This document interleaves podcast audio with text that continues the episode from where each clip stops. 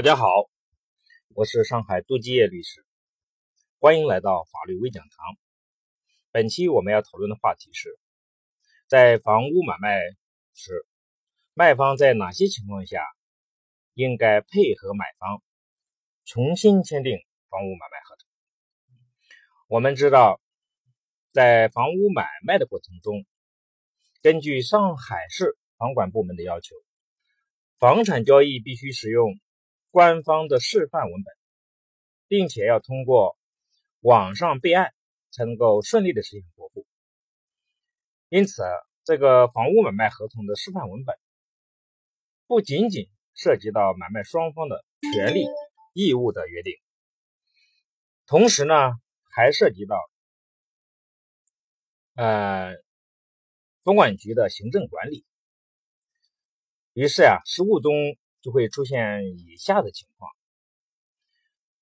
买卖双方虽然使用了官方的示范文本，甚至也进行了网签备案，但是最终去房产交易中心过户的时候，还是被要求重新签订房屋买卖合同。呃，主要的情况是，第一种啊是动迁安置房，它尚处在限售期，这时候所签的房屋买卖合同是没有办法正常过。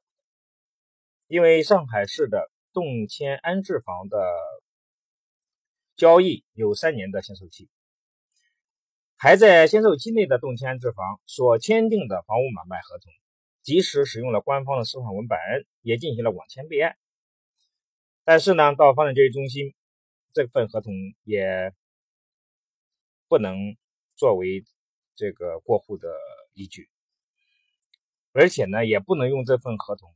去进行审税。另外呢，由于动迁置房呢，它限售期比较长，因此呢，在过户的时候啊，这个房价都涨得几百万了。这个时候，如果买方要求重新签订房屋买卖合同，肯定会产生争议，因为呢，卖方啊，正好一直在找理由，能够是不是可以毁约，因为毕竟涉及到。几百万的账户。这个时候，如果在最最初签订动迁方的买卖合同时，有经验的房产中介在这个买卖合同上设置一个条款，也就是要求卖方在限售期过后，也要配合买方按照房管局的要求重新签订房屋买卖合同的示范文本。如果有这样的明确约定呢，可能争议会少一些。当然，即使没有这样的条款，卖方呢也是有义务配合重新签订房屋买卖合同的。这一点呢，我们在下边呢会再再次呢来提到。第二种情况呢，就是买方啊，他还处于限购的对象。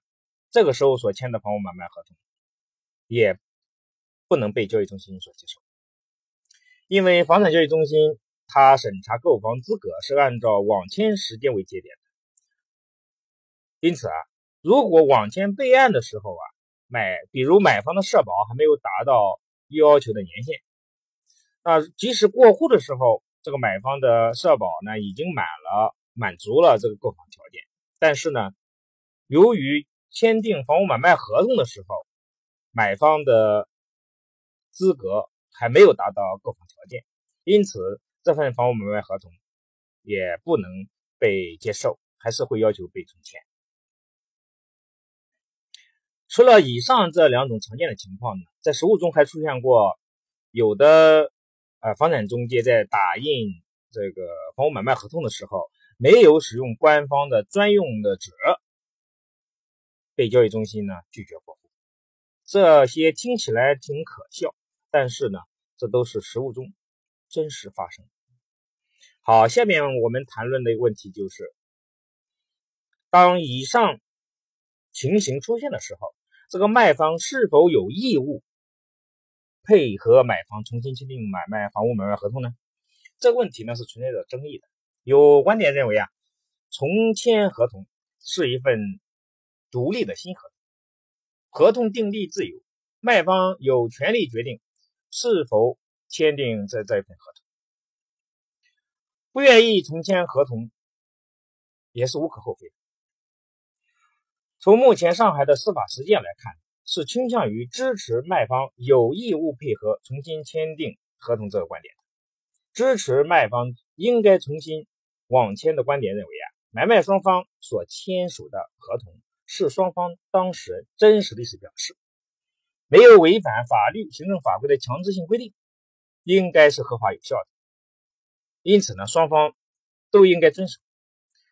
比如动迁之房呢，存在着限售期的因素，它不属于无法消除的因素，可随着期限届满而消除。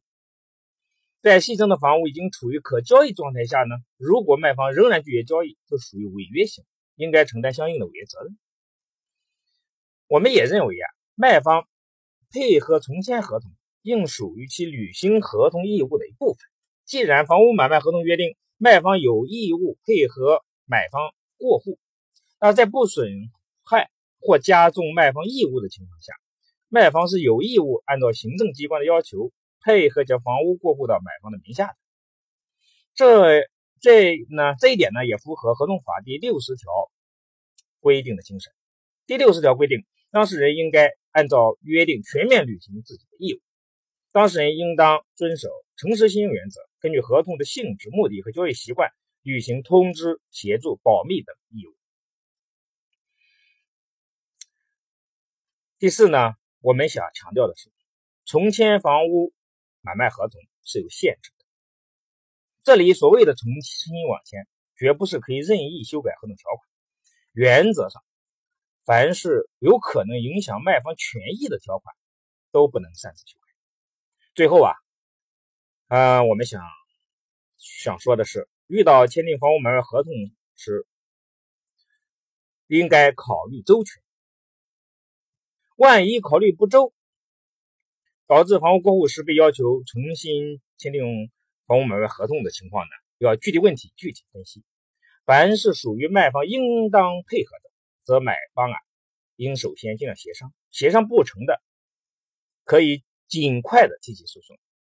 一旦诉讼请求得到法院的支持。则无需卖方配合即可完成过户，这一点呢是不需要过于担心的。好的，本期话题呢就到这里，感谢大家的收听，下次再会。